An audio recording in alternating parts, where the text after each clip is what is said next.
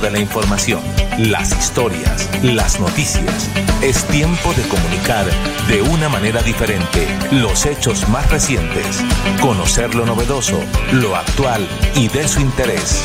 Esto es Melodía en línea, la eficacia de la radio y la modernidad de las redes sociales. Esto es Melodía en línea.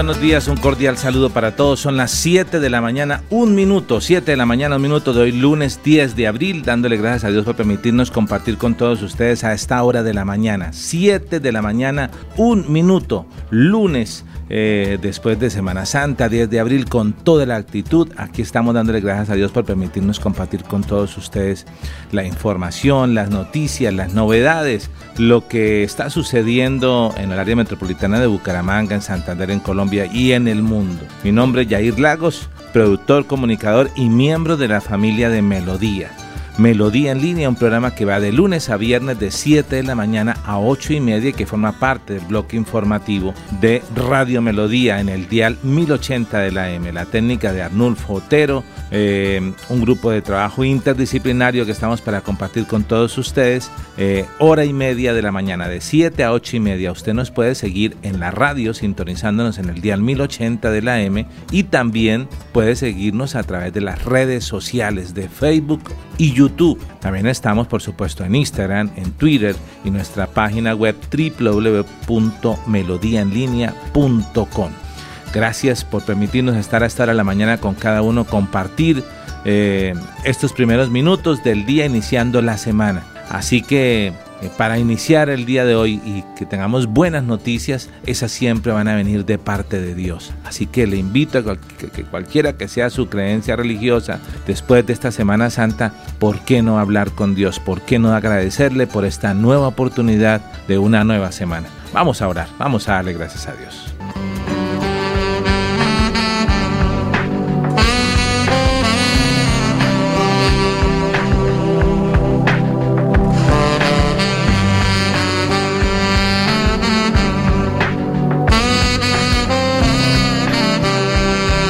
Dios, gracias Señor por este día, gracias por esta nueva semana, por esta nueva oportunidad. Gracias Señor por que tú eres un Dios bueno, porque hoy reconozco Señor, después de este tiempo de reflexión, que tú moriste Señor, te entregaste por mis pecados, para darme vida, para darme una nueva oportunidad. Hoy te pido perdón y te pido que entres en mi corazón como mi Señor, como mi Salvador que hagas de mí la persona que tú quieres que yo sea. Acompáñame en esta semana. Sé tú mi socio. Te lo pido en el nombre de tu amado Hijo Jesús, Señor. Amén y amén.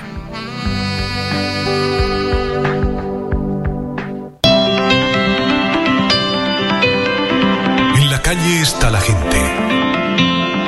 En la calle están las noticias. La calle está la radio. Donde la ciudad vive, donde la ciudad se mueve, se producen las noticias y ahí está nuestra radio. Melodía, en la calle, al lado de la gente, donde se viven las noticias. Estamos de regreso. Melodía en línea.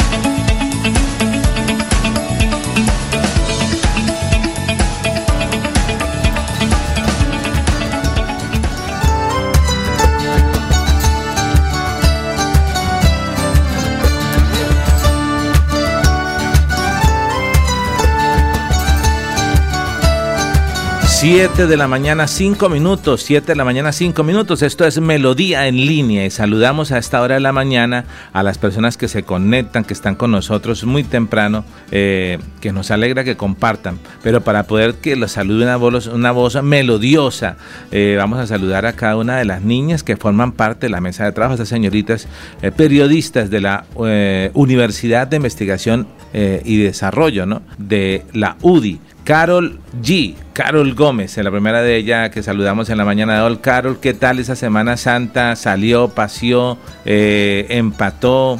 ¿Qué tal la espiritualidad? ¿Qué tal el tiempo en familia? Buenos días. Muy buenos días, Jair. Buenos días a la mesa de trabajo y a todos nuestros oyentes. Una vez más, gracias por preferir Melodía en línea como su sección informativa favorita. Bueno, Jair, esta semana fue de reflexión. La verdad, eh, no, no viajé, no, en mi familia no acostumbramos a viajar estas épocas.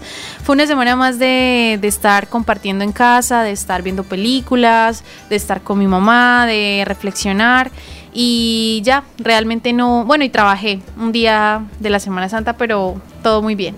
Ok, genial. Bueno, eh, un momentico, estoy bajando esta nota acá de último momento para que la tengamos en la mano, pero que también sí saludamos eh, y que forma parte también de la mesa de trabajo a nuestra compañera eh, Gina Boorques. Gina Boorques, ¿qué tal? La pregunta la misma para usted. Bienvenida Melodía. Eh, cuéntenos, ¿viajó? Eh, fue a la iglesia, estuvo en familia, ¿qué hizo? Cuéntenos. Bueno, muy buenos días a todos nuestros oyentes. Gracias por estar sintonizando Radio Melodía en línea a estas horas de la mañana. Estar conectadísimos con nosotros con la mejor información.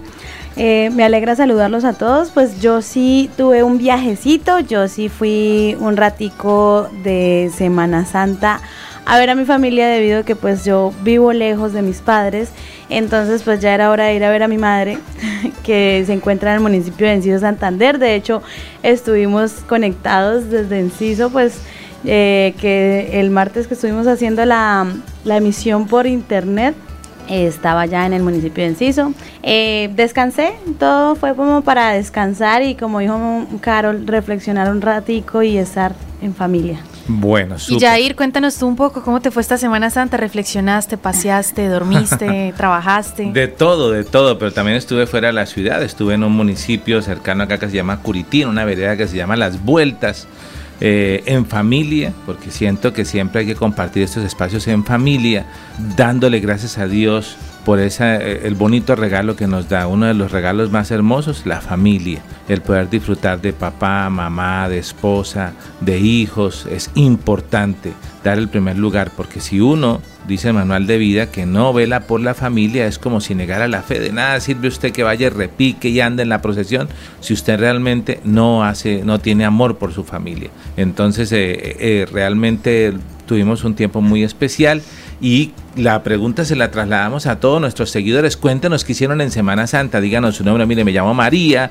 Le estoy sintonizando desde el barrio La Cumbre. Y nosotros en Semana Santa fuimos a la iglesia, eh, fuimos eh, a la costa, eh, fuimos a un municipio, no vimos estas películas, nos fuimos a comer a tal lado, nos reunimos. Cuéntenos lo que quiera a través de sus comentarios en la mañana de hoy. Participe con sus comentarios en Facebook o en YouTube. Y hoy agradecerle de manera especial a la página que también nos replica nuestra información de Bucaramanga Noticias y a todas las páginas de la red digital de medios que están en cada uno de los municipios y que nos ayudan a través de las redes sociales a llegar cada vez a más personas. Entonces vamos a iniciar con los comentarios de las personas que están atentas para que las saludemos. La primera que nos saludó muy en punto de las 7 de la mañana fue Chela Bautista. ¿Qué dice Chela Bautista? Buen día para todos y mil bendiciones desde Mejoras Públicas. Un saludo especial para Chela Bautista y para todas las personas que nos sintonizan en Mejoras Públicas. Muy bien, Mejoras Públicas. María Ofelia Traslaviña, una también de nuestras seguidoras fieles. ¿Sí? Buenos días a todos, Dios los bendiga, un abrazo, feliz día, feliz mm. Pascua también feliz nos dice Pascua, muy bien Mario, Felia Traslaviña, gracias por sus bendiciones, por ser esa oyente asidua de Melodía en línea. Nelly Parra Arias, Buenos días para la mesa de trabajo de Melodía en línea, deseándoles una feliz semana de Pascuas desde Bellavista, Florida Blanca. Bellavista, Nelly con licencia para amplificar eh, melodía allí en Bellavista, creo que ese es Torres de Bellavista, el barrio que queda ahí por la carretera antigua, más arriba de Lagos, eh, Bellavista. Gracias Nelly por seguirnos. Eh, dice Cleo Fonseca, ¿qué pregunta Cleo? ¿Cómo sintonizo Melodía Estéreo? Recuerda que nos puede sintonizar a través del 1080 del AM, de la amplitud moderada. Así que no, no olvides eso y corre a sintonizarnos. Muy bien. Entonces, Cleo, nos puede seguir a través de la radio en el dial 1080 y puede seguir en este ejercicio que hacemos de transmedia, en el cual involucramos eh, la radio y las redes sociales, en este caso de Facebook y YouTube, siguiéndonos usted en vivo para responder la pregunta de Cleo Fonseca Tavera. Cleo no nos dice desde dónde nos sintoniza, está en Bucaramanga, está en Santander, está fuera del departamento, está en otro país. Bueno, ¿qué dice también María Ofelia tras la viña? Bueno, ya después de la oración dice, amén, amén, gracias mi Señor Jesús, Todopoderoso, amén, Dios mío bendiga. Muchas gracias por todas esas bendiciones que nos envía María Ofelia tras la viña. Gladys Acosta de Moyano. Buenos días amigos, feliz día para la mesa de trabajo, felices Pascuas y bendiciones. Gracias señora Gladys por seguirnos, a toda la familia Moyano un abrazo fuerte acá desde Melodía, Melodía en línea, también una oyente asidua de Radio Melodía y que está con nosotros en Melodía en línea cada mañana, de lunes a viernes, porque este espacio va de 7 de la mañana a 8 y media, de lunes a viernes. ¿Qué dice María Ofelia tras la viña? Bueno, ella está súper conectada con nosotros porque ya nos ya hizo la tareita de decirnos qué hizo en Semana Santa y dice, yo reflexioné, fui a la iglesia y estuve con mis hijas en casa. Genial, gracias por contarnos qué hizo María Ofelia tras la viña. Bueno, Cecilia Rodríguez, ¿qué dice? Buenos días, Jair. Feliz semana y bendiciones para todos, viéndonos desde Cali, ¿ve? Cali, Cali es Cali, lo demás es Loma. Así dice la canción, pero bueno, Cali es muy lindo. Gracias a Cecilia por seguirnos desde, desde allí, desde el Valle del Cauca, desde Cali. Eh, gracias por esas bendiciones y por sintonizarnos y por seguir eh, Melodía en línea, estar conectadas a esta hora de la mañana eh, que dijo que el viernes había comido María Ofelia tras la viña. Que comió sopa de pan, la, la sopa más deliciosa del mundo. Dios, esta sopa de pan yo creo que esta señora Cecilia Rodríguez también la conoce. Sopa de pan es deliciosa. Hace años de años que no la pruebo. No, Usted no la hace todo el mundo, ¿no? No, y es que hablando de eso, María Ofelia, también nuestra compañera Gina estuvo probando sopa de pan, ¿no? Por ahí la vi en sus estados súper contenta porque estaba nuevamente en es que allá en el, municipio de Enciso fue donde yo conocí la sopa de pan. En yo, la he probado. yo creía que solamente se hacía por ese lado, porque todo el mundo habla en Semana Santa es de el arroz en leche, el arroz con leche, sí.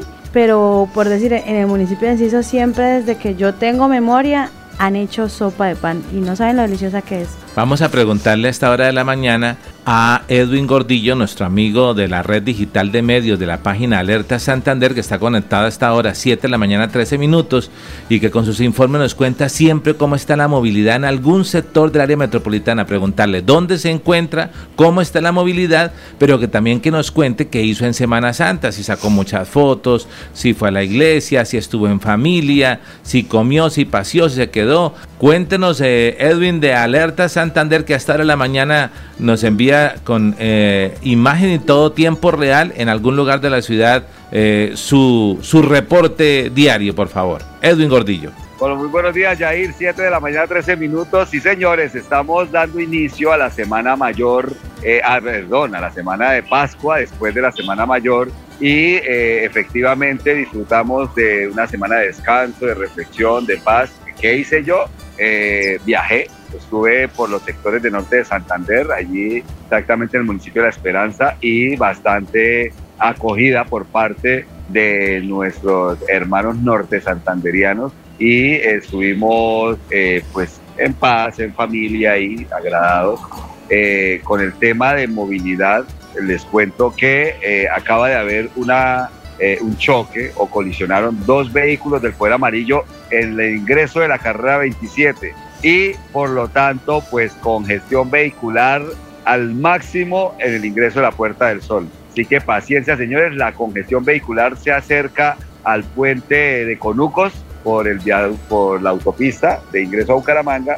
Así que muchísima cautela, señores, muchísima paciencia. Pueden tomar lo que ven ustedes ahí como vía alterna, que es el viaducto La Flora, que el flujo vehicular está totalmente normalizado a esta hora de la mañana, Jair.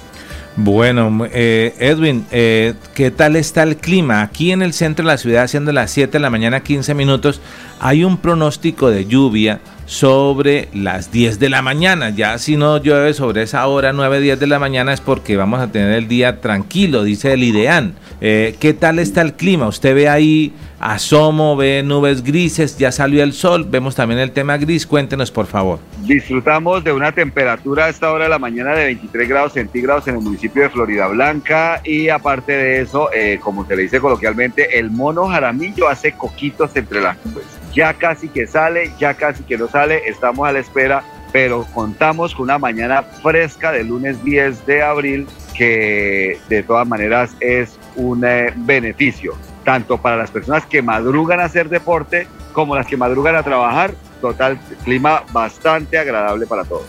Bueno, genial. Edwin, muchas gracias entonces por estar con nosotros ahí a Alerta Santander, una página. ¿Cuántos seguidores tiene Alerta Santander hoy en día? Acercándonos a los 89 mil. 89 mil. Y la meta es que antes de mitad de año estemos acercándonos a los 100 mil seguidores. Somos eh, una de las eh, Estamos dentro de las cuatro fuerzas informativas del departamento y pues esperando que cada vez más sean los, eh, los ciudadanos que se unan a esta cadena noticiosa como lo es Alerta Santander.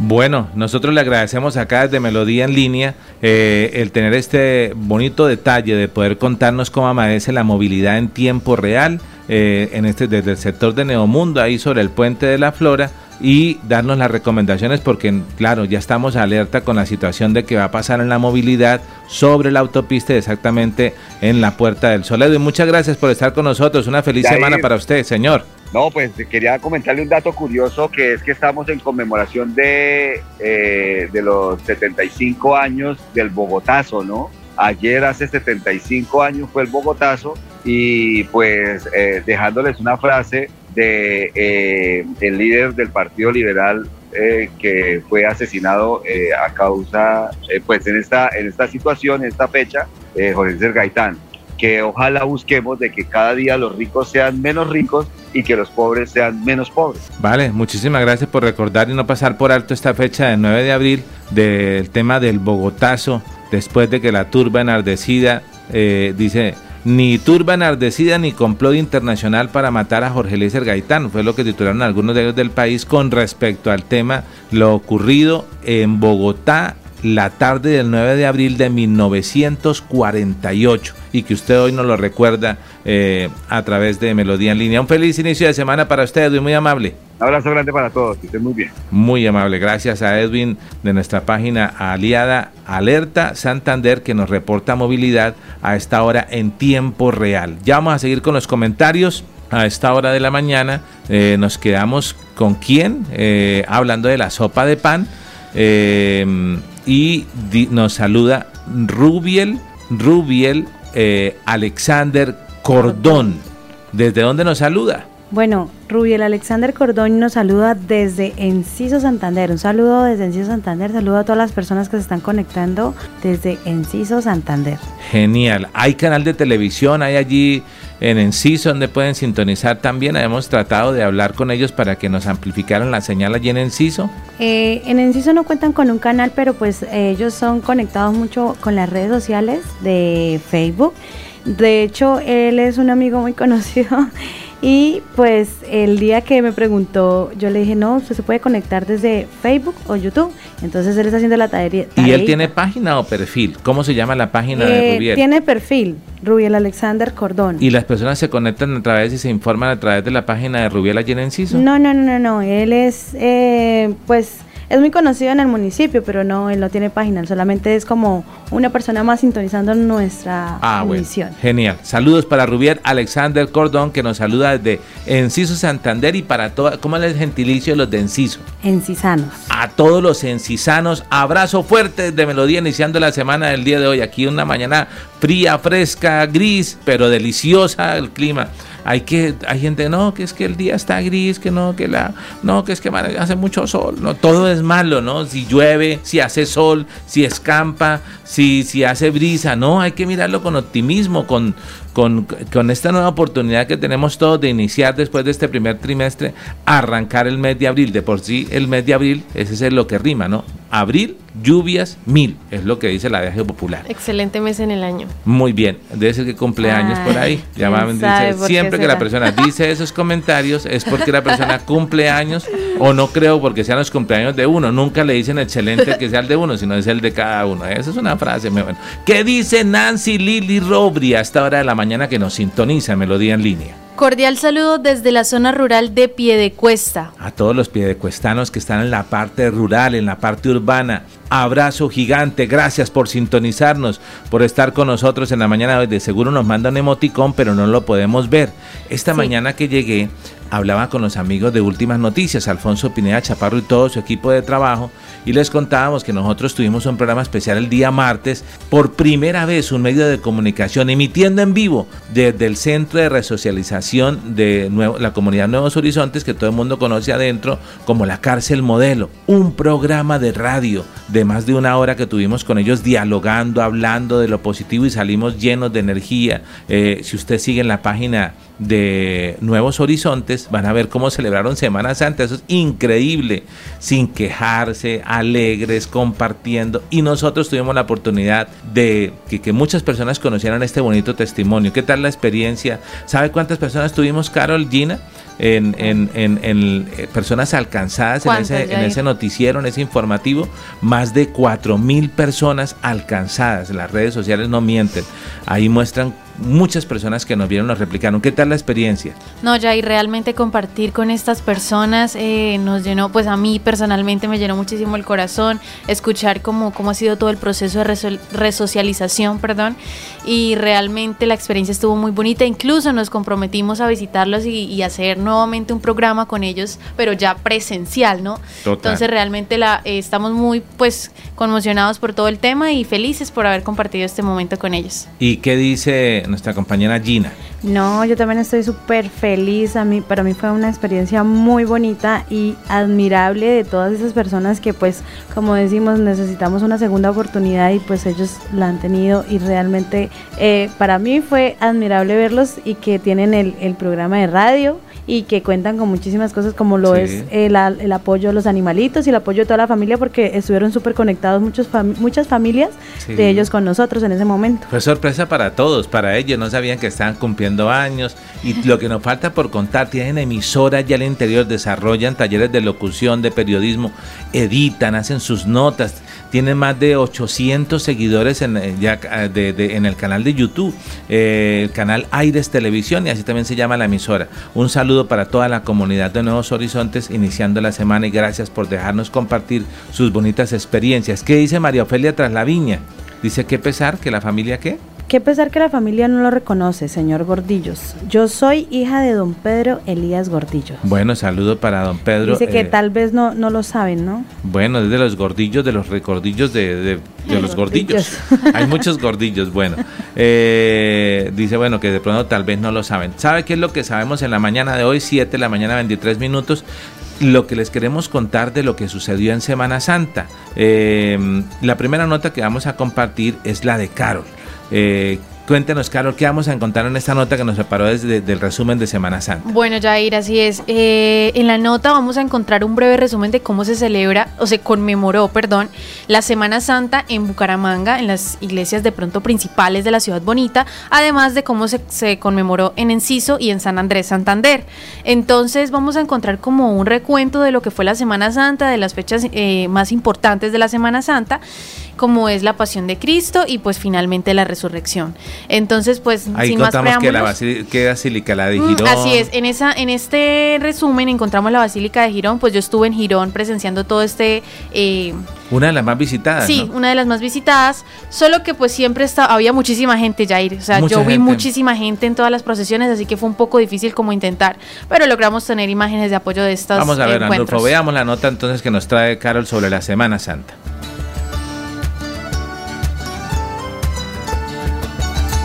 Desde el domingo de Ramos, el departamento de Santander estuvo altamente comprometido con la conmemoración de la Semana Mayor.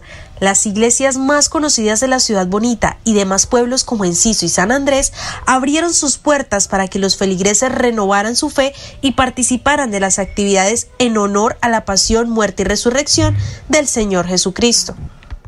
Como es de costumbre, el jueves santo se realizó el lavatorio de pies que conmemora la última cena de Jesús con sus doce apóstoles antes de ser traicionado y posteriormente crucificado en el monte Calvario.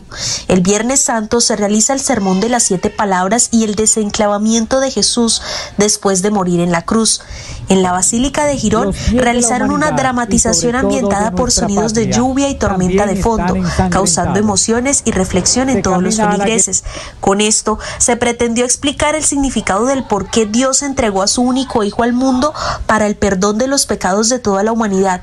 En una tumba de cristal, acompañada de flores, quedó reposando el cuerpo de Jesús hasta la Eucaristía de Pascua y Resurrección. Por su parte, San Andrés realizó una procesión protagonizada por los más pequeños del pueblo, fomentando la participación de los niños en estas actividades eucarísticas, causando emociones de alegría y ternura en todo el pueblo de San Andrés Santander.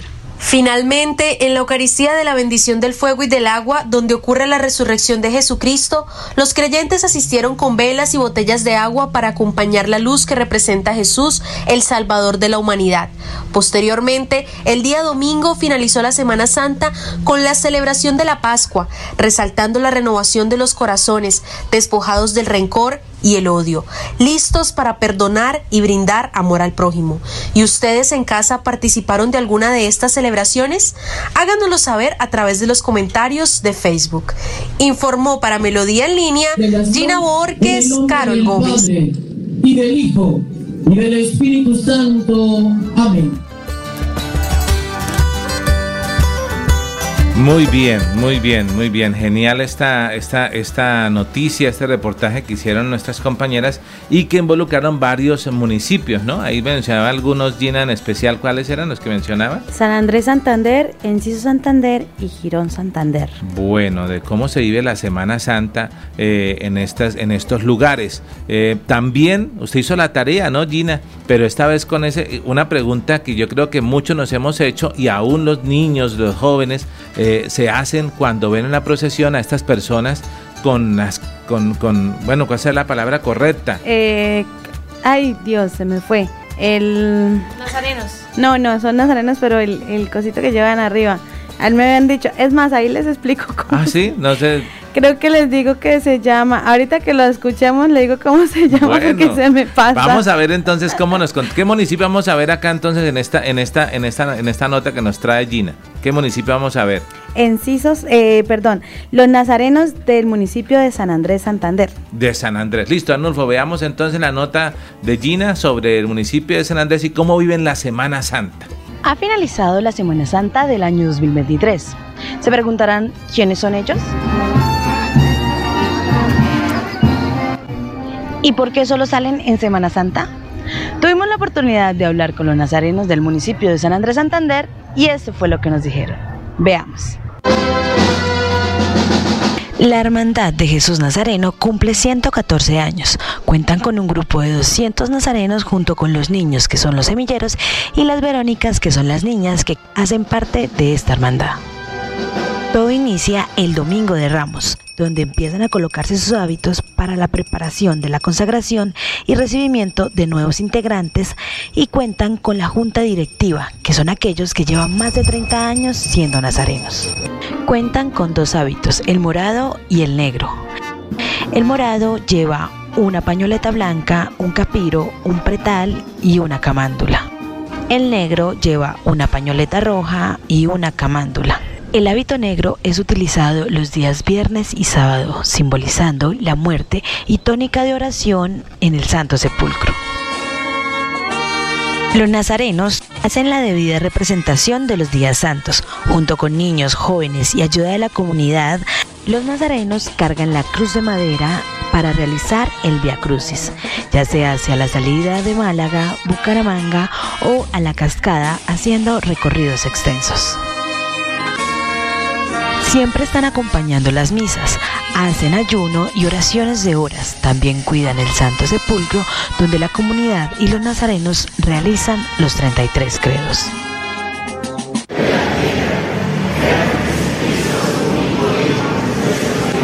Ya para el sábado santo se hace la bendición de la luz que representa la resurrección del Señor Jesucristo. Suyo es el tiempo y la eternidad.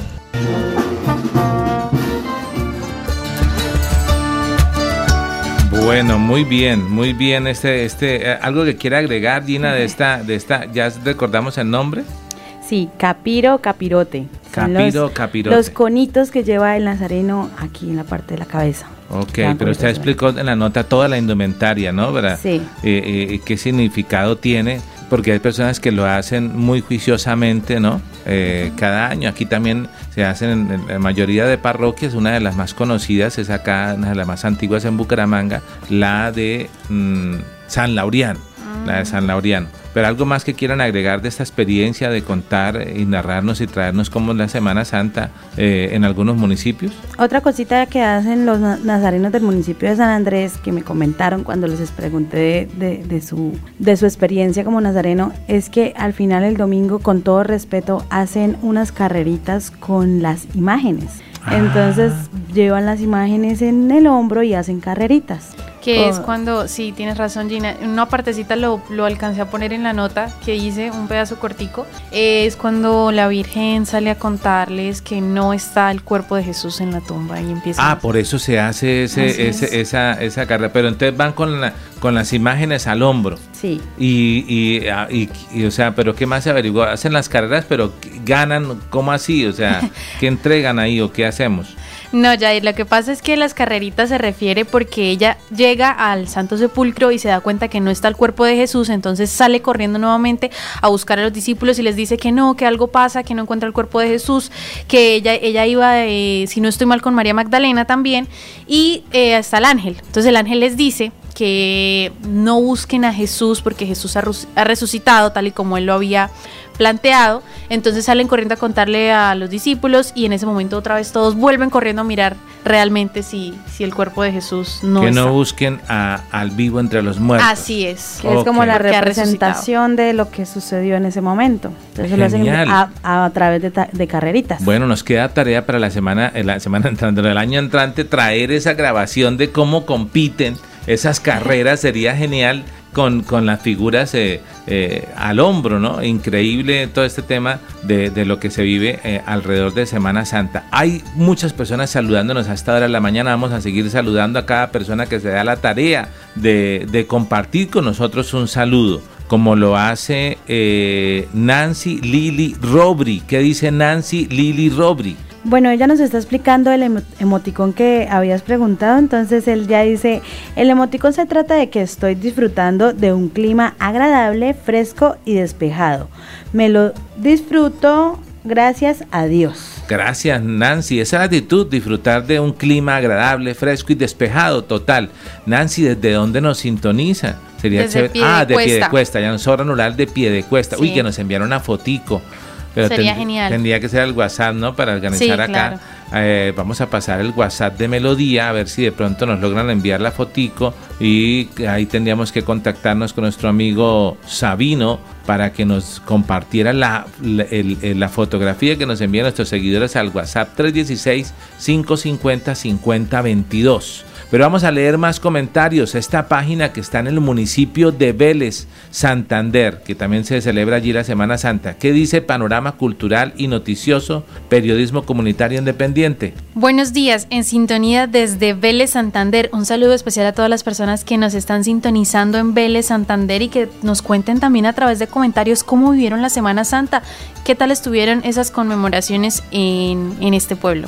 Les invitamos también a seguir esta página Panorama Cultural y Noticioso, Periodismo Comunitario Inde- Independiente que maneja nuestro amigo John allí en el municipio de Vélez. Un saludo especial a todos los veleños. Cualquier novedad, cualquier noticia se sabe, John, que nos lo puede comentar, que nos lo puede compartir para que estemos eh, conectados. ¿sí?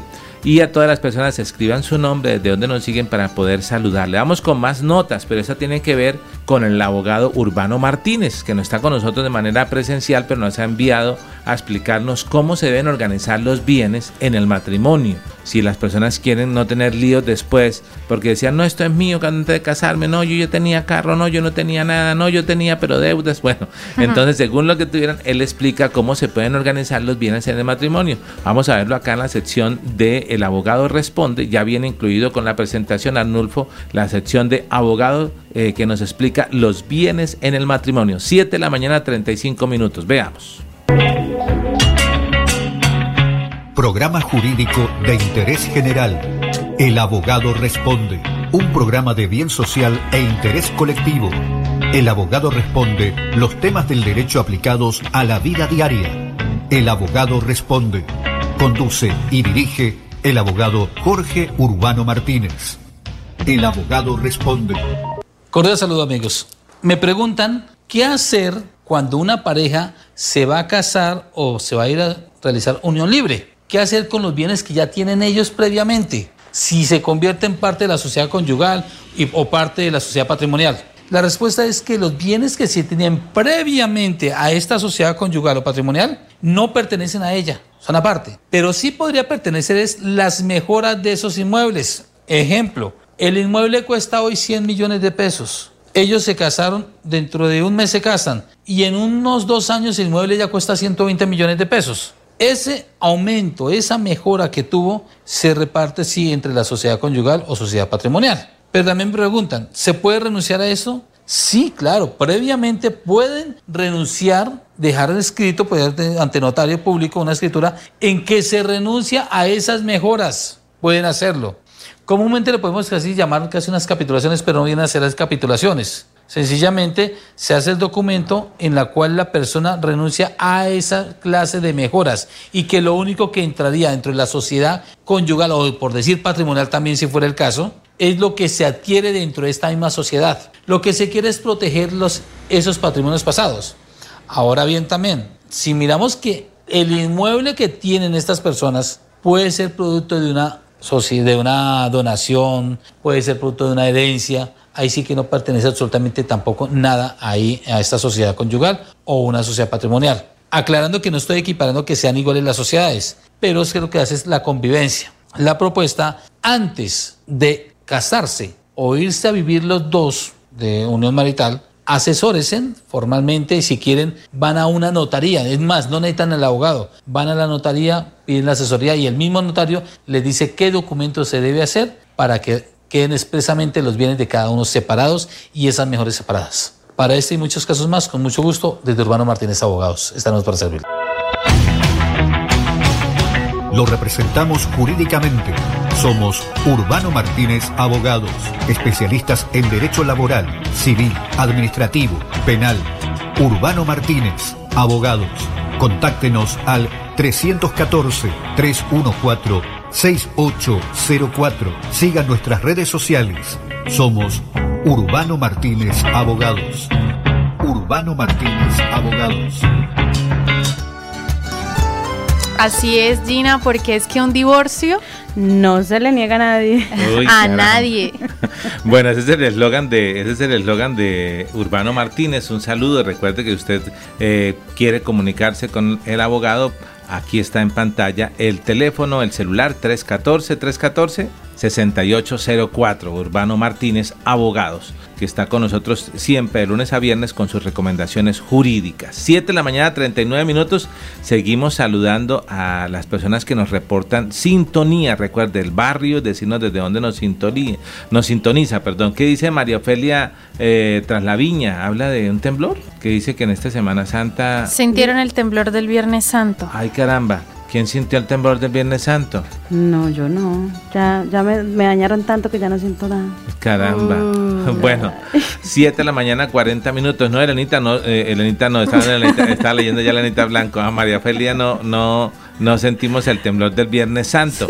Pero vamos a saludar a Elenita Blanco. ¿Qué dice Elenita Blanco? Dice, buenos días equipo de trabajo. Hoy el día es muy fresco. Gracias por la información de lo que fue la Semana Santa. Gracias a usted, Lenita, por seguirnos. No nos dice desde qué barrio nos sintoniza, Lenita. Importante que nos salude y nos cuente desde qué barrio está sintonizado con nosotros. 7 de la mañana, 40 minutos. 7 de la mañana, 40 minutos. Una noticia que de pronto no es muy positiva es la que tiene que ver con el costo de los alimentos, el valor, lo que ha aumentado. Todo sube. Todo sube, todo sube menos, eh, bueno. El sueldo. eso dirán algunos. Pero veamos, ustedes también prepararon una nota sobre la inflación, eh, qué tanto ha golpeado eh, el país de Bucaramanga. Y aquí la tenemos, eh, la nota sobre la inflación, para que estemos al día, iniciando esta semana en especial. Veamos. Según el DANE, la inflación en Bucaramanga se ubica por encima del promedio nacional, es decir, alcanzó un 13.3% y se ubica entre las ciudades más caras del país. El costo de vida en la capital santanderiana subió 1.51%. Lo que más preocupa es el alza de los productos en la canasta familiar. El día a día todo ha subido y va, sigue subiendo, esto no tiene nada de reverso. Ya la plata no alcanza, lo que uno gana tampoco alcanza para cubrir la canasta familiar. Pues siempre le echan la culpa a la lluvia, aunque sí influyen, ¿no? Pero no, la verdad eh, los precios han ido aumentando sin, sin, sin, sin haber empezado la, la temporada de lluvia, digámoslo así. Los precios los suben, pero luego para bajarlos no, no, no los bajan en la misma manera, ¿no? Entonces, por ejemplo, usted encontraba huevos antes a 9 mil, 10 mil, de un momento a otro se subieron a 18, 19, 17, pero ya no bajan. Según el ministro José Antonio Ocampo, el precio de los productos comenzará a bajar este mes. Algunos expertos piensan lo contrario y sostienen que por ahora se debe esperar una estabilización. Bueno, muy bien, 7 de la mañana 42 minutos, ahí estamos en la inflación que mejor dicho eh, viene pegando fuerte eh, también en estos meses del, del, segundo trimestre del año y que ustedes nos han preparado esa nota pues para que estemos todos organizados con, con con todos los compromisos financieros que tengamos. 7 de la mañana 42 minutos. También quien preparó una nota acerca de, la, de lo que hacen en Semana Santa, lo que se va a algunos lugares, a, a donde se viaja, fue José Parra, que hizo lo que llama una popular rodada con eh, un grupo, creo que se llama Bucaramotriz. Eh, y fueron y recorrieron diferentes lugares, llegaron inclusive hasta la represa, tuvieron un percance mecánico pero lo superaron con ayuda de la policía, encontraron varios lugares. Veamos eh, esta rodada que nos trae José Parra, que se hicieron eh, precisamente previo a la Semana Santa, o que le hicieron en Semana Santa los de Bucaramotriz. Veamos la nota. El Club de Automovilistas Bucaramotriz llevó a cabo una nueva rodada de vehículos clásicos y antiguos entre Bucaramanga y la represa Hidrosogamoso. Todos los automóviles participantes estaban muy bien engalonados, sus propietarios muy orgullosos de poseer tan invaluables tesoros. Pero no todos los automóviles que participan en esta rodada son clásicos o antiguos. También participan algunos vehículos que son considerados como contemporáneos, pero que están muy bien conservados. Asimismo participan algunas motos que son bastante antiguas. Hola amigos de José Parra Noticias, aquí me encuentro acompañando la caravana de Bucaramotriz. Vamos a pasar por Hidrosogamoso, donde vamos a grabar muy hermosas imágenes. Un valor muy importante de rescatar en estos eventos es la excelente integración familiar. Asimismo, todos conforman una sola familia. Estamos acá en Bucaramotriz, vamos a hacer nuestra rodada familiar. Ya llevamos más de dos años realizando estos eventos con estos maravillosos vehículos. Pero es muy importante diferenciar cuando un vehículo es clásico y cuando un vehículo es antiguo. Empezaremos por decir que para que un vehículo sea considerado antiguo debe tener 35 años y conservar sus especificaciones y características originales de fábrica, asimismo su presentación y funcionamiento. Y un vehículo es considerado clásico si ha cumplido 50 años, conservando asimismo las características y especificaciones de fábrica, al igual que su presentación y funcionamiento, corresponder a, a marcas, series y modelos catalogados internacionalmente como tales. Venir a estos espacios, la verdad es espectacular. Amo la fotografía, pero más amo los carros clásicos y antiguos. Es un placer estar acá.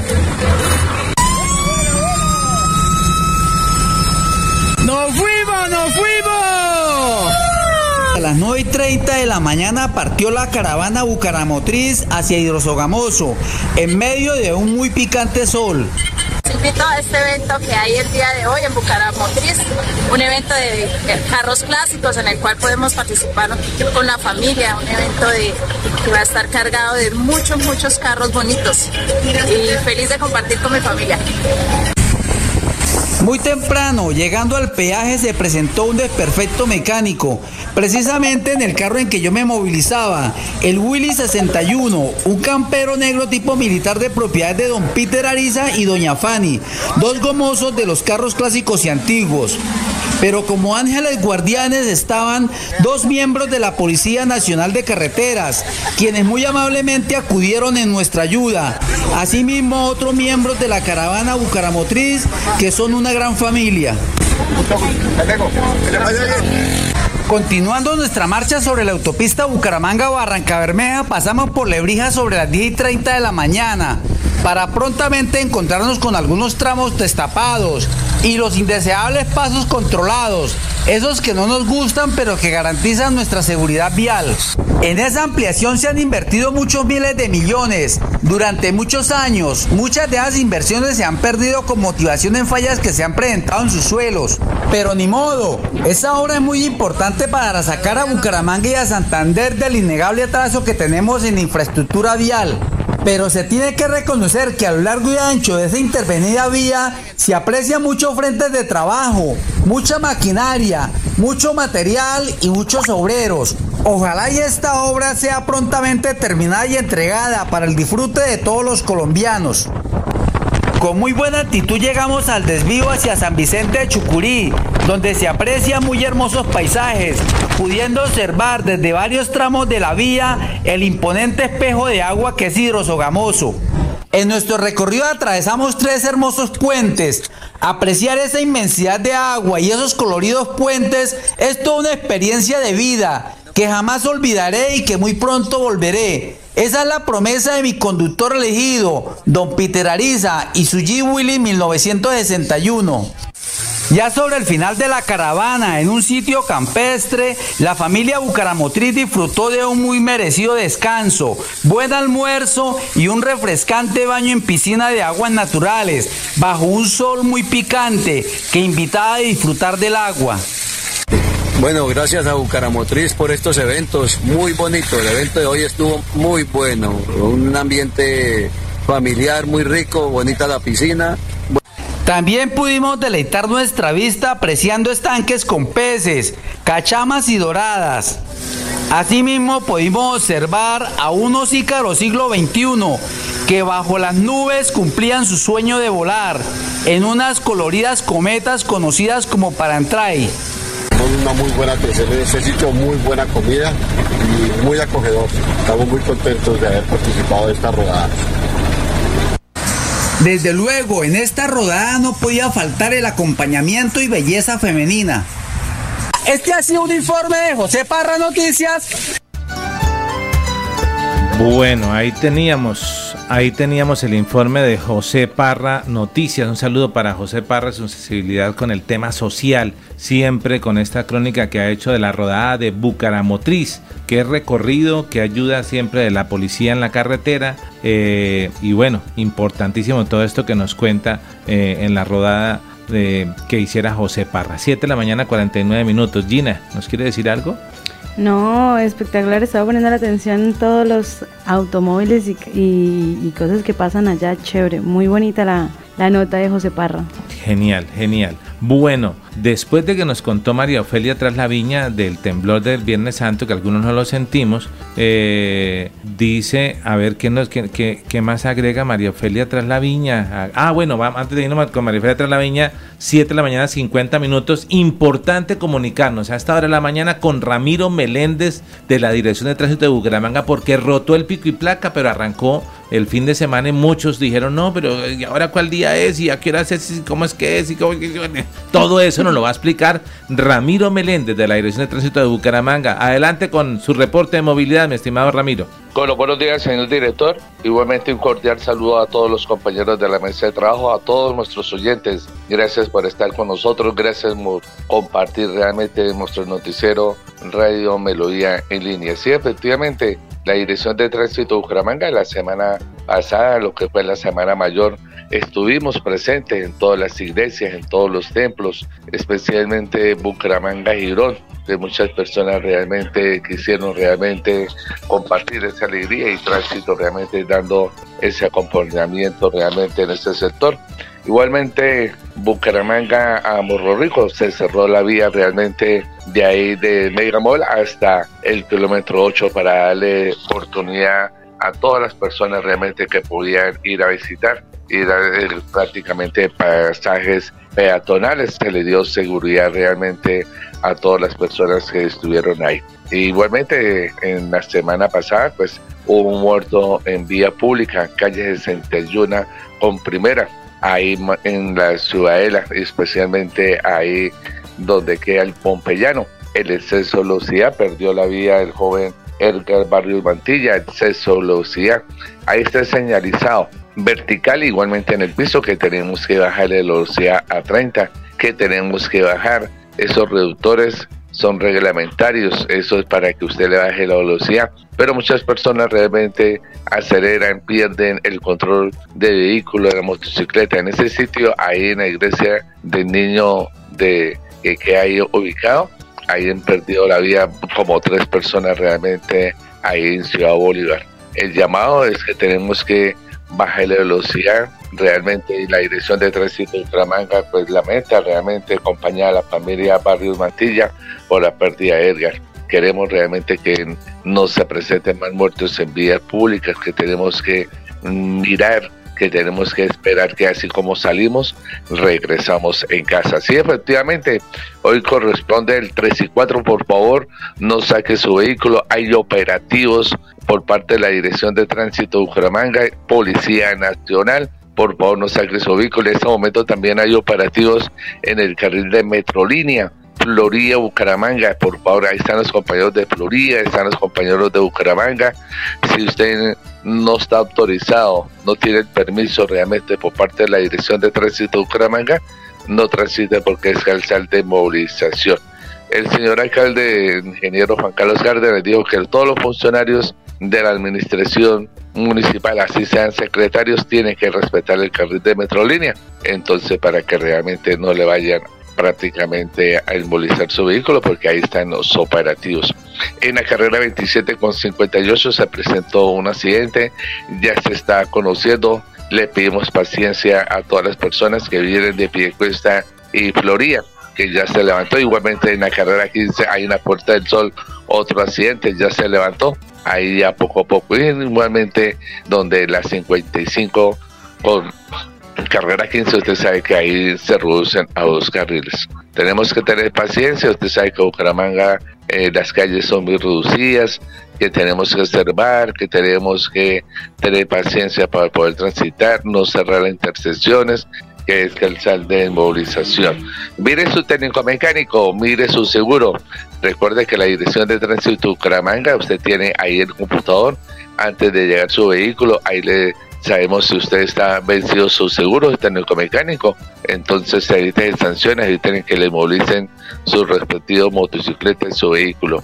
Igualmente, en la Dirección de Tránsito de Bucaramanga estamos por la 27 de la Puerta del Sol, igualmente hasta llegar a la en Avenida Seca, recuperación de espacio público, especialmente el andén. Amigo motociclista, amigo conductor, no parque sobre el andén porque ahí van a estar los cepos, ahí va a estar el operativo que lo van a sancionar. Recuerde que la movilidad es un compromiso de todos. No solo olvide a partir de las 6 de la tarde colocar sus chalecos porque hay operativos también y se sancionan. Los dejo con toda la información, todo lo que usted realmente quiere saber es nuestro noticiero, el noticiero de todos, lo que es Radio Melodía en línea. Muchísimas gracias, muchísimas gracias a Ramiro Meléndez de la Dirección de Tránsito de Bucaramanga por recomendarnos el día de hoy. Importante eh, todas esas recomendaciones que nos hace por parte de la Dirección de Tránsito en la movilidad. Así que estemos atentos, no hay excusas para poder, eh, no hay, eh, pues, digamos, sin excusas para poder, digamos, de alguna forma evitar que usted sea sancionado por la Dirección de Tránsito de Bucaramanga. Eh, recordamos entonces para que usted tenga presente el pico y placa para el día de hoy, lunes 3 y 4. Lunes 3 y 4 desde las 6 de la mañana hasta las 8 de la noche. Eh, sin excepción pico y placa. También nos llega información a través de los grupos de WhatsApp que em, se presenta hace pocos minutos frente a las oficinas de la EMAP que quedan ahí por la avenida Quebrada Seca con carrera 15 ya llegando, eh, bajando por la avenida Quebrada Seca antes de llegar a la carrera 15, hay protesta de, de, la EMAP por parte de unos trabajadores quienes denuncian que, según versiones de ellos, que ah, se presentó un despido injustificado de un miembro del sindicato de trabajadores.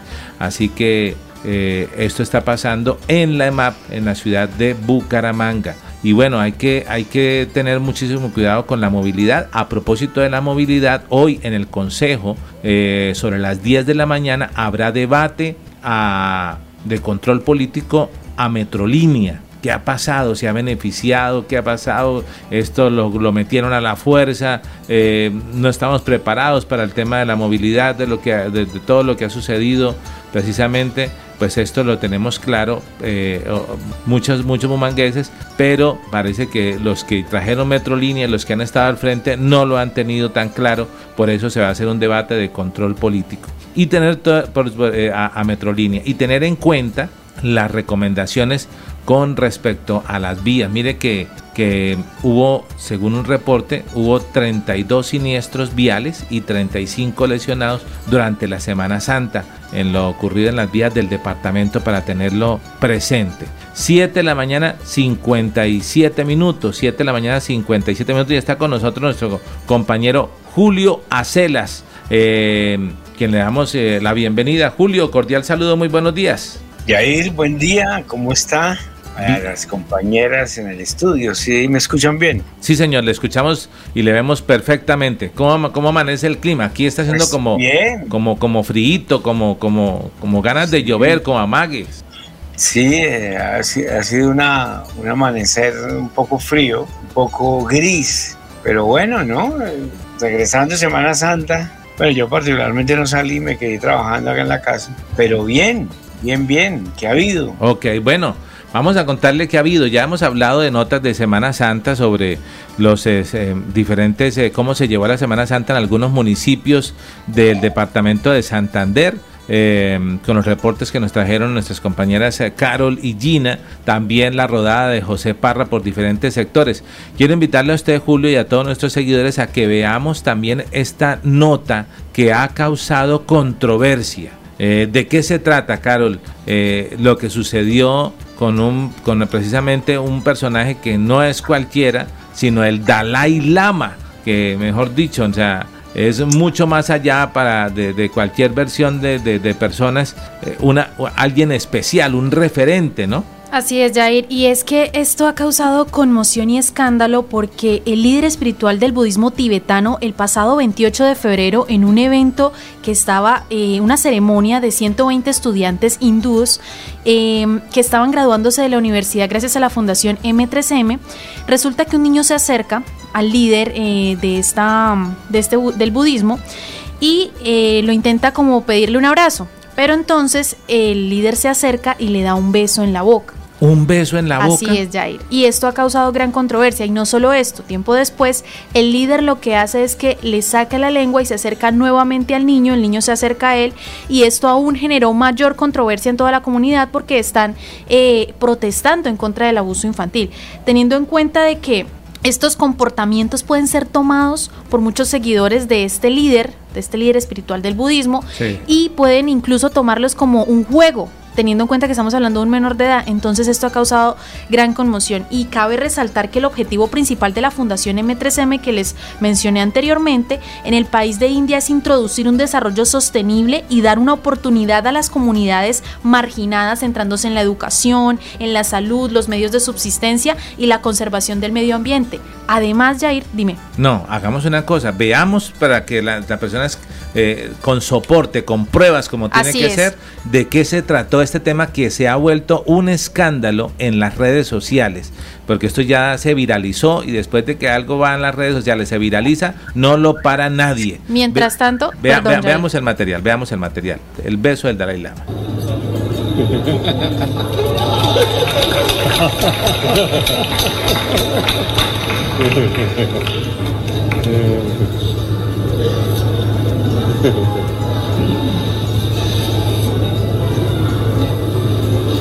Elsa,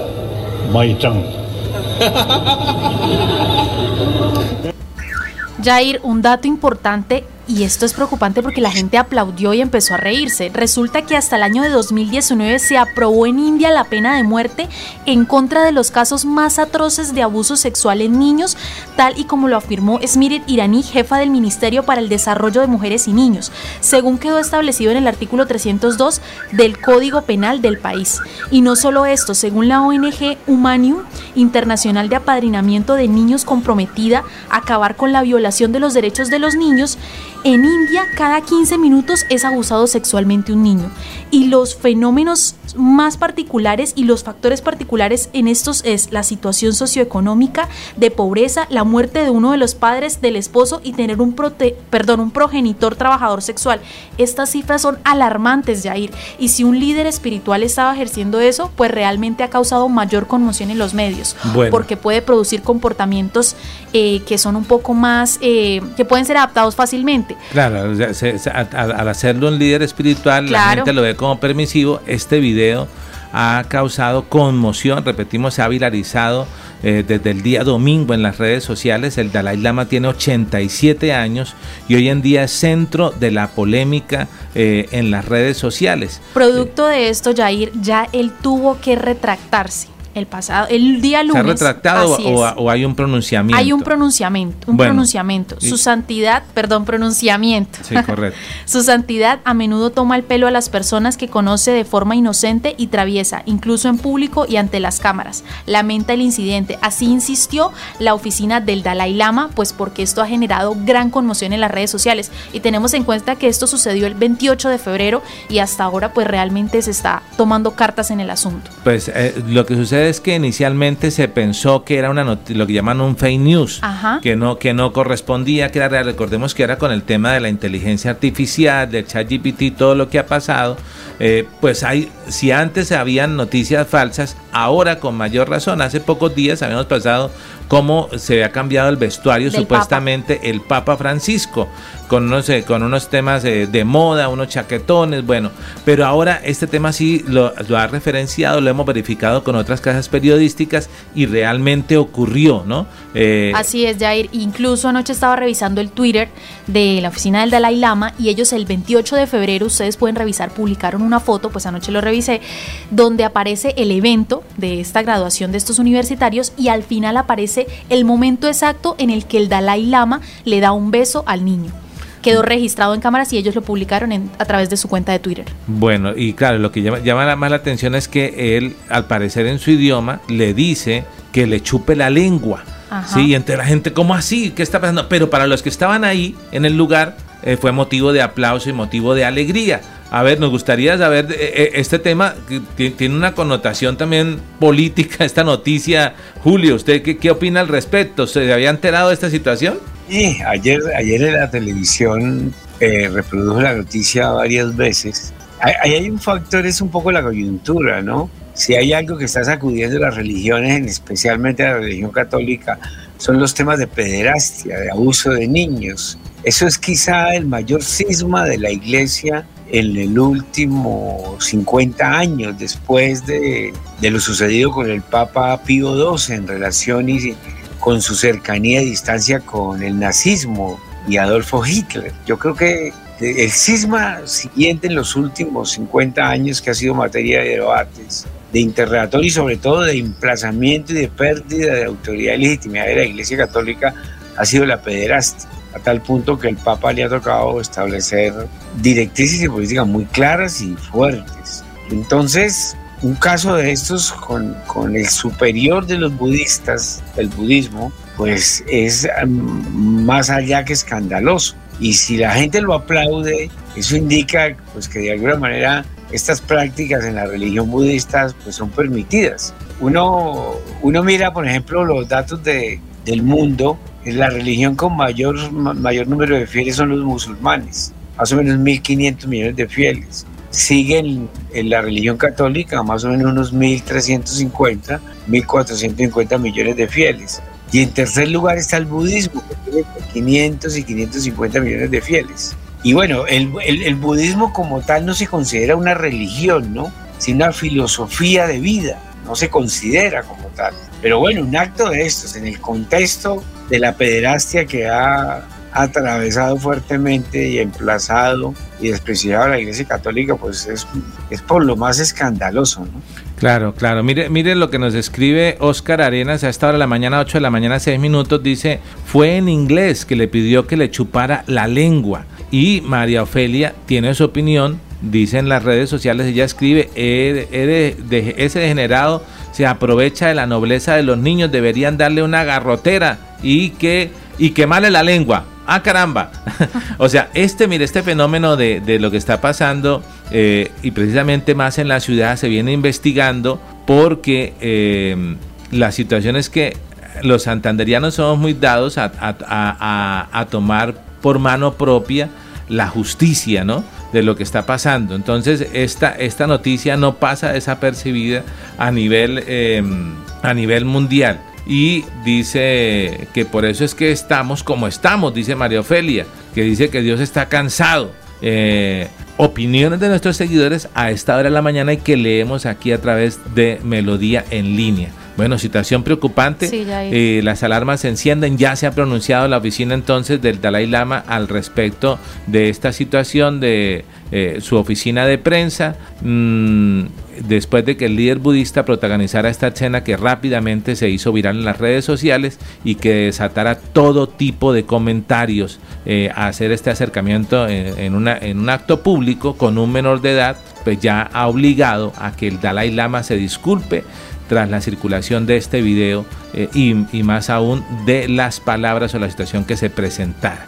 8 de la mañana, 8 minutos. 8 de la mañana, 8 minutos. Pero hablando de bebés, eh, es importante, miren esta, esta, esta imagen que les voy a compartir acá, que veamos en pantalla. Eh, que tiene El que papá, ver. Los enfermeros aquí, la enfermera también está allá. Entonces miramos la bebé hermosa. Esa cosita preciosa. Mire esa bebé hermosísima. Ah. Esto, esto, esto, mientras pasa en el mundo otras situaciones, acá en Bucaramanga eh, también se está viralizando de alguna forma este video, que es una buena noticia y es un parto de, de que fue atendido por unos paramédicos de una empresa de ambulancias eh, que tuvieron que hacerlo, pero en un taxi el parto. ¿sí? Entonces dio a luz un bebé eh, en, en, un taxi. un conductor de servicio particular y la policía llegaron hasta, hasta el lugar a ayudar con toda esta situación que se presentara y que bueno, compartimos, están todos felices ahí, veamos nuevamente el material, el video, felices, contentos, viendo el nacimiento de con la el enfermero, el papá, los enfermeros aquí, la enfermera Qué felicidad, ¿no? Sí, el milagro de la vida. Entonces, miramos la bebé hermosa. Esa cosita preciosa. Mire esa bebé hermosísima. Ah, increíble.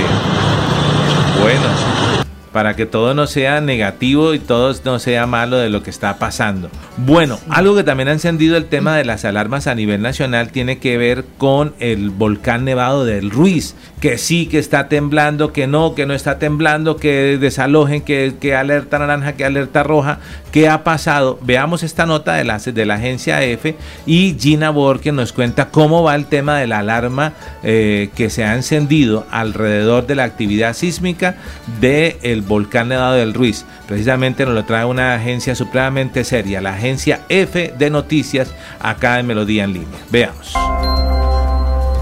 disminuyó en las últimas horas la actividad sísmica y la columna de gases del cráter del volcán Nevado del Ruiz. Así lo reportó el Servicio Geológico Colombiano, el cual aclaró que esto no implica un cambio en el nivel de alerta naranja. El organismo agregó que la cantidad de sismos presentados en las últimas horas es muy inferior a los más de 12.000 movimientos que alcanzaron a producirse hace 10 días. En consecuencia, el Servicio Geológico informó que no se volverá a reportar el número de sismos diarios.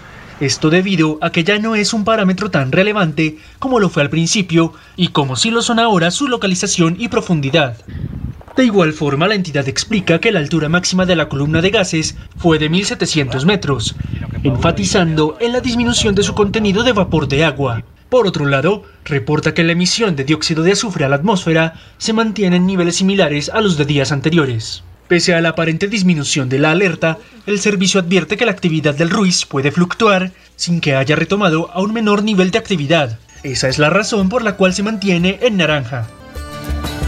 Ok, 8 de la mañana, 11 minutos. Gina Borges, ¿qué ha pasado con el Nevado del Ruiz? Bueno, sí, como ya lo dicen, eh, disminuyó un poco el sismo, a pesar de que fueron más de 1.400 eventos sísmicos, pero que aún así sigue caliente el volcán. Esto, sí, caliente, está bravo. Sí, está súper mal geniado. Está que se nos estalla. Dios mío, señor, no, pero es que esto, esto fue una tragedia. Los videos que, que buscamos a la hora de traer esta nota eh, nos, nos recordaban el suceso de hace años, cuando precisamente sucedió esta tragedia y, de este fenómeno climático. Eh, y pues realmente que ha hecho que hoy en día con la tecnología se pueda evitar. Y eso que usted está diciendo de los movimientos es lo que más tiene aterrorizada a las personas, ¿no? Que Pero ya se ha, dejado como de comentar acerca de los sismos porque ya ha disminuido tanto y que como que ya la cuestión ya no es tan importante como la erupción, que a, pesar de que ellos no pueden tener un reporte de cómo podría eh, darse esta erupción,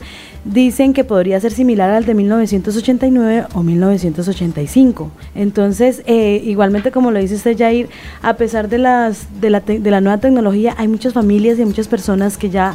Eh, como un señor que de 72 años que ya vivió el momento, en ese tiempo lo recordamos por lo de la última vez que eh, hubo erupción, que dice que no quiere abandonar su casa, que ya con las nuevas tecnologías ya tienen las alarmas y le pueden decir cómo va a pasar y qué va a pasar y que él en ese momento tomará precaución, pero que desde el momento no quieren, no quieren irse de su casa y eso es lo que pasa con muchas familias.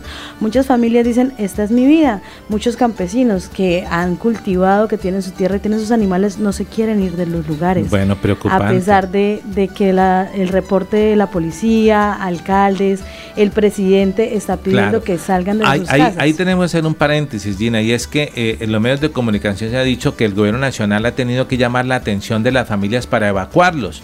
Eh, tanto así que casi que se da la orden que los menores, si los papás no los quieren, sáquenlos, sáquenlos y, porque es la única forma de que las familias desalojaran. Muchos de los menores ya están con otros familiares. Ah, evacuaron a, menores de edad con familiares o personas que les puedan colaborar con los niños, pero los padres y campesinos siguen en sus viviendas. Lo preocupante también está es que el gobierno, pues como dirían algunos, puede decir hasta misa, pero la realidad le toca a los alcaldes.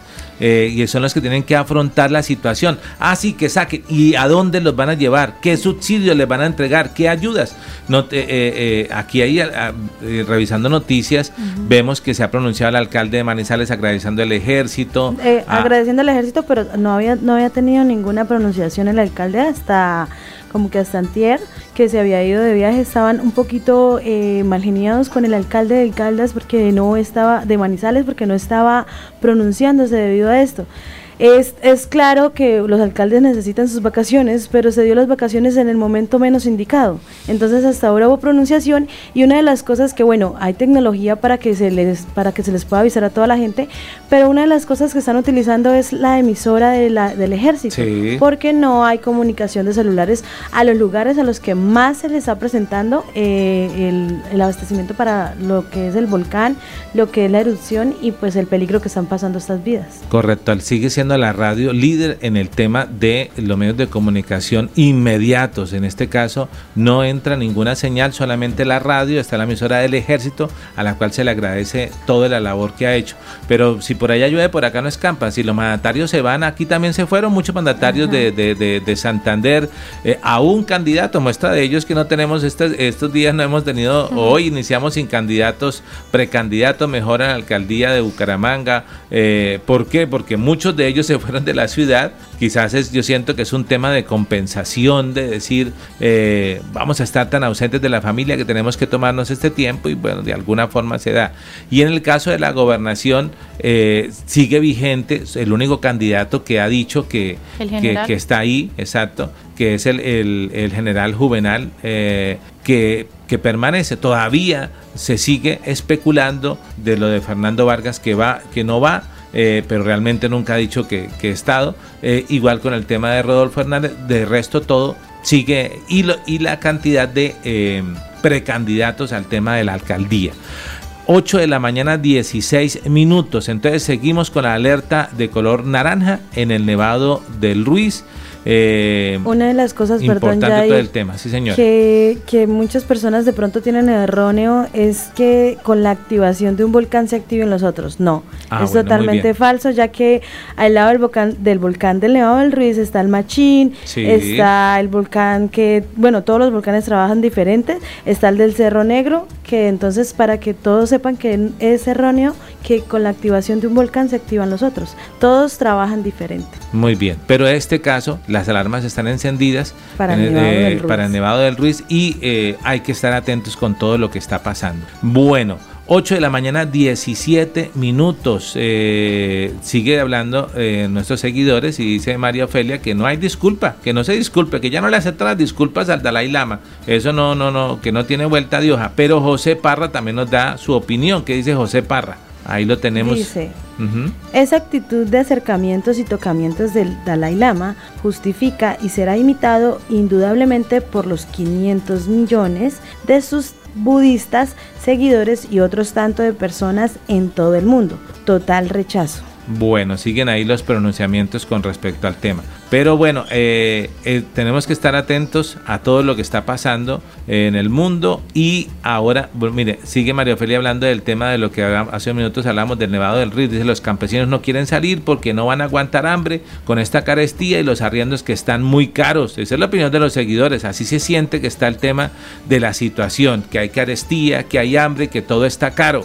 Eh, y repetimos, los eh, brillan por, por su ausencia los mandatarios. Ejemplo de ello lo que ha pasado acá en la comunidad de la feria. Ahí nos lo dice precisamente José Parra, dice la comunidad afectada con los hundimientos y deslizamientos en el sector de la feria. ¿Qué más barrios menciona ahí fuera de, de la feria. Camilo Torres y la Cuyanita amenaza con irse a protestar a la alcaldía porque consideran muy importante que el alcalde Bucaramanga haga presencia en la zona de tragedia y a la fecha no lo ha hecho. Ojo, alcalde, en cualquier momento le visitan. Así es, y yo incluso había estado revisando que la comunidad estaba, había dicho que nosotros votamos por usted, alcalde, lo necesitamos en este momento. Ayúdenos porque estamos realmente en una situación de precariedad. Y ahí es donde se hace el llamado a través de los medios de comunicación a los, a los mandatarios para que realmente tomen cartas en el asunto con estas, estas personas que realmente están a la deriva.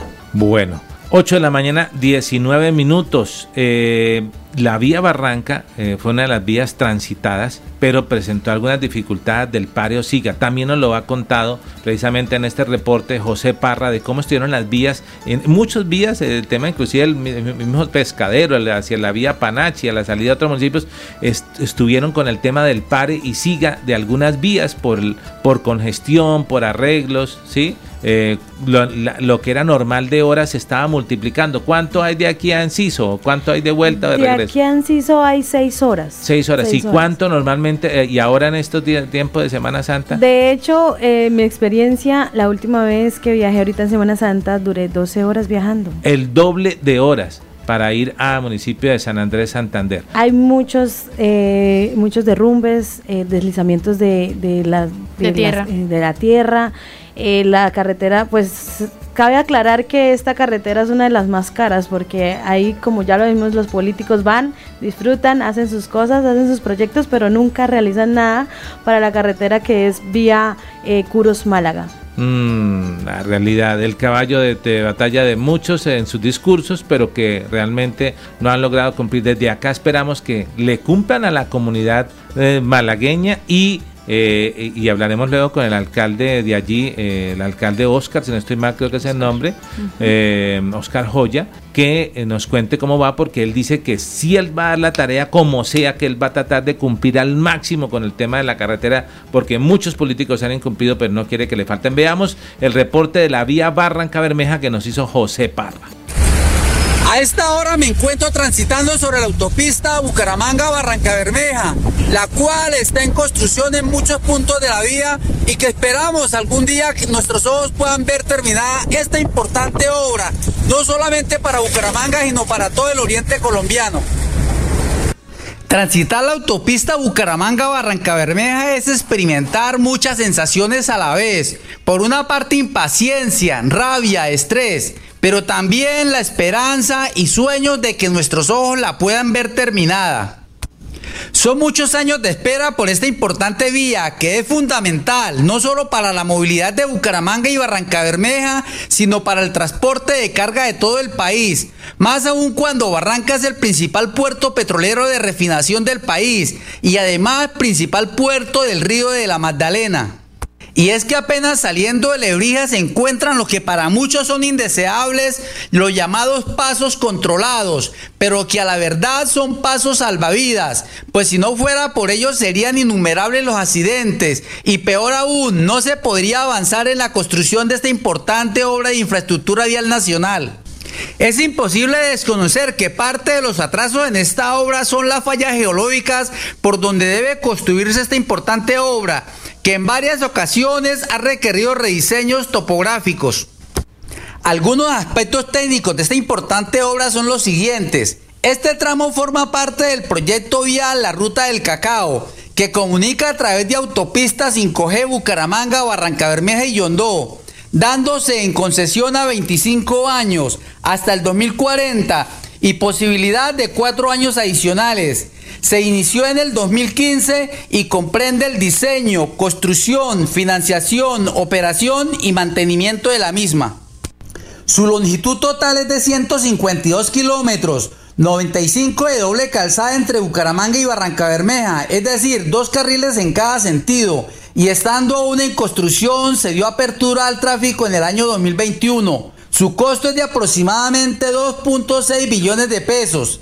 Es indudable que los cinco años estipulados inicialmente para su construcción, contados desde 2015, no se cumplieron por justificados y no justificados motivos. Por eso el malestar de las comunidades. Contempla la construcción de dos túneles con una longitud total de 5.96 kilómetros y 34 viaductos. Finalizada la misma es innegable la potenciación del desarrollo económico, generación de empleo y disminución del atraso vial que presenta Santander y en general el oriente colombiano. A la fecha genera más de 2.200 empleos directos. Ya venimos de regreso en la visita a la autopista Bucaramanga Barranca Bermeja. La verdad que esperamos que ese sueño que tenemos todos los santanderianos muy pronto se cumpla que sea entregado al servicio de Santander y de Colombia. 8 de la mañana, 24 minutos. Gracias a José Parra por este, por este material que nos eh, cuenta las realidades de las carreteras de nuestro departamento de Santander. Triste, triste el tema de las carreteras, las vías. Eh, y si eso es solamente, eso es con las vías eh, acá en, en, Bucaramanga, en la área metropolitana, las vías secundarias, que serán las vías terciarias. O sea, increíble. Usted sale de Santander y es delicioso viajar porque son autopistas, carreteras muy bonitas. Pero acá en el departamento, las carreteras vueltas nada, destrozadas. No vemos el dinero de la inversión en el tema vial, en el tema de las carreteras. Dice María Ofela Traslaviña, son promesas falsas y ahorita corren a votar por los políticos. Todos son mentirosos y no cumplen. Comentarios de las personas. Exacto, esa es la opinión de las personas, e, esa es la opinión que tienen ellos de los políticos, por eso es tan, tan complicado que las personas le crean a todo lo que está pasando. Y es tan complicado que ellos quieran aprender de política porque se aburren, ¿no? Sí. O sea, se aburren por el tema de que todos han sido, todos Lo les mismo. han dado, sí, les han dado mentiras y, y no han cumplido con sus promesas. Pero acá José Parra le dice a Gina que viaje, ¿qué es lo que le dice? Me dice José Parra, Gina viaje en helicóptero a Enciso como Francia y regrese en helicóptero. Sería Ah, una buena idea. Y de malas. Sí. Pero paguen en el helicóptero y de Ayer malas. me fui, sí, en helicóptero y bueno, me bajé en helicóptero y luego, bueno. ahí En se- helicóptero. Ese tema fue bárbaro, bárbaro, ya, eh, tema, tema musical y todo sacaron, ¿no? Eso- Sí. Cuando se da papaya en el tema, no hay, las redes hoy en día cuestionan No todo. perdonan a nadie. Total. Bueno, hemos eh, desarrollado muchísimos temas. Eh, una conclusión para el final con respecto al tema del turismo, que mm, contrario a lo que la gente pensó, eh, San Andrés, uno de los sitios más visitados en Semana Santa, fue el menos visitado. Ahí nos queda para que lo hablemos a- al respecto. Y no es Santander, no ¿no? San Andrés Santander, correcto, Sí. sino San Andrés Islas. Eh, y mucha gente también decidió quedarse eh, esta vez en Bucaramanga, en Santander. Más turismo religioso aquí. Frente al año pasado Ujú. tenemos menor turismo según las cifras. Y la ocupación hotelera y todo esto es. que es bastante preocupante. 8 de la mañana, 26 minutos. Gracias Gina por estar con nosotros. Gracias, gracias a ustedes por estar con nosotros y a toda la gente que nos está oyendo a esta hora de la mañana y están siempre conectados con nosotros. Gracias. A todos los amigos de Enciso y a Carol G. Gracias Jair, gracias Gina por este eh, momento tan interesante y gracias a todos los oyentes por preferir Melodía en línea. Muy bien, gracias a Julio que estuvo con nosotros, la técnica Arnulfo Fotero, mi nombre es Yair Lago. Mañana nos encontramos con el favor de Dios nuevamente para decirles que estamos en línea aquí en Melodía. Feliz día para todos. Adiós.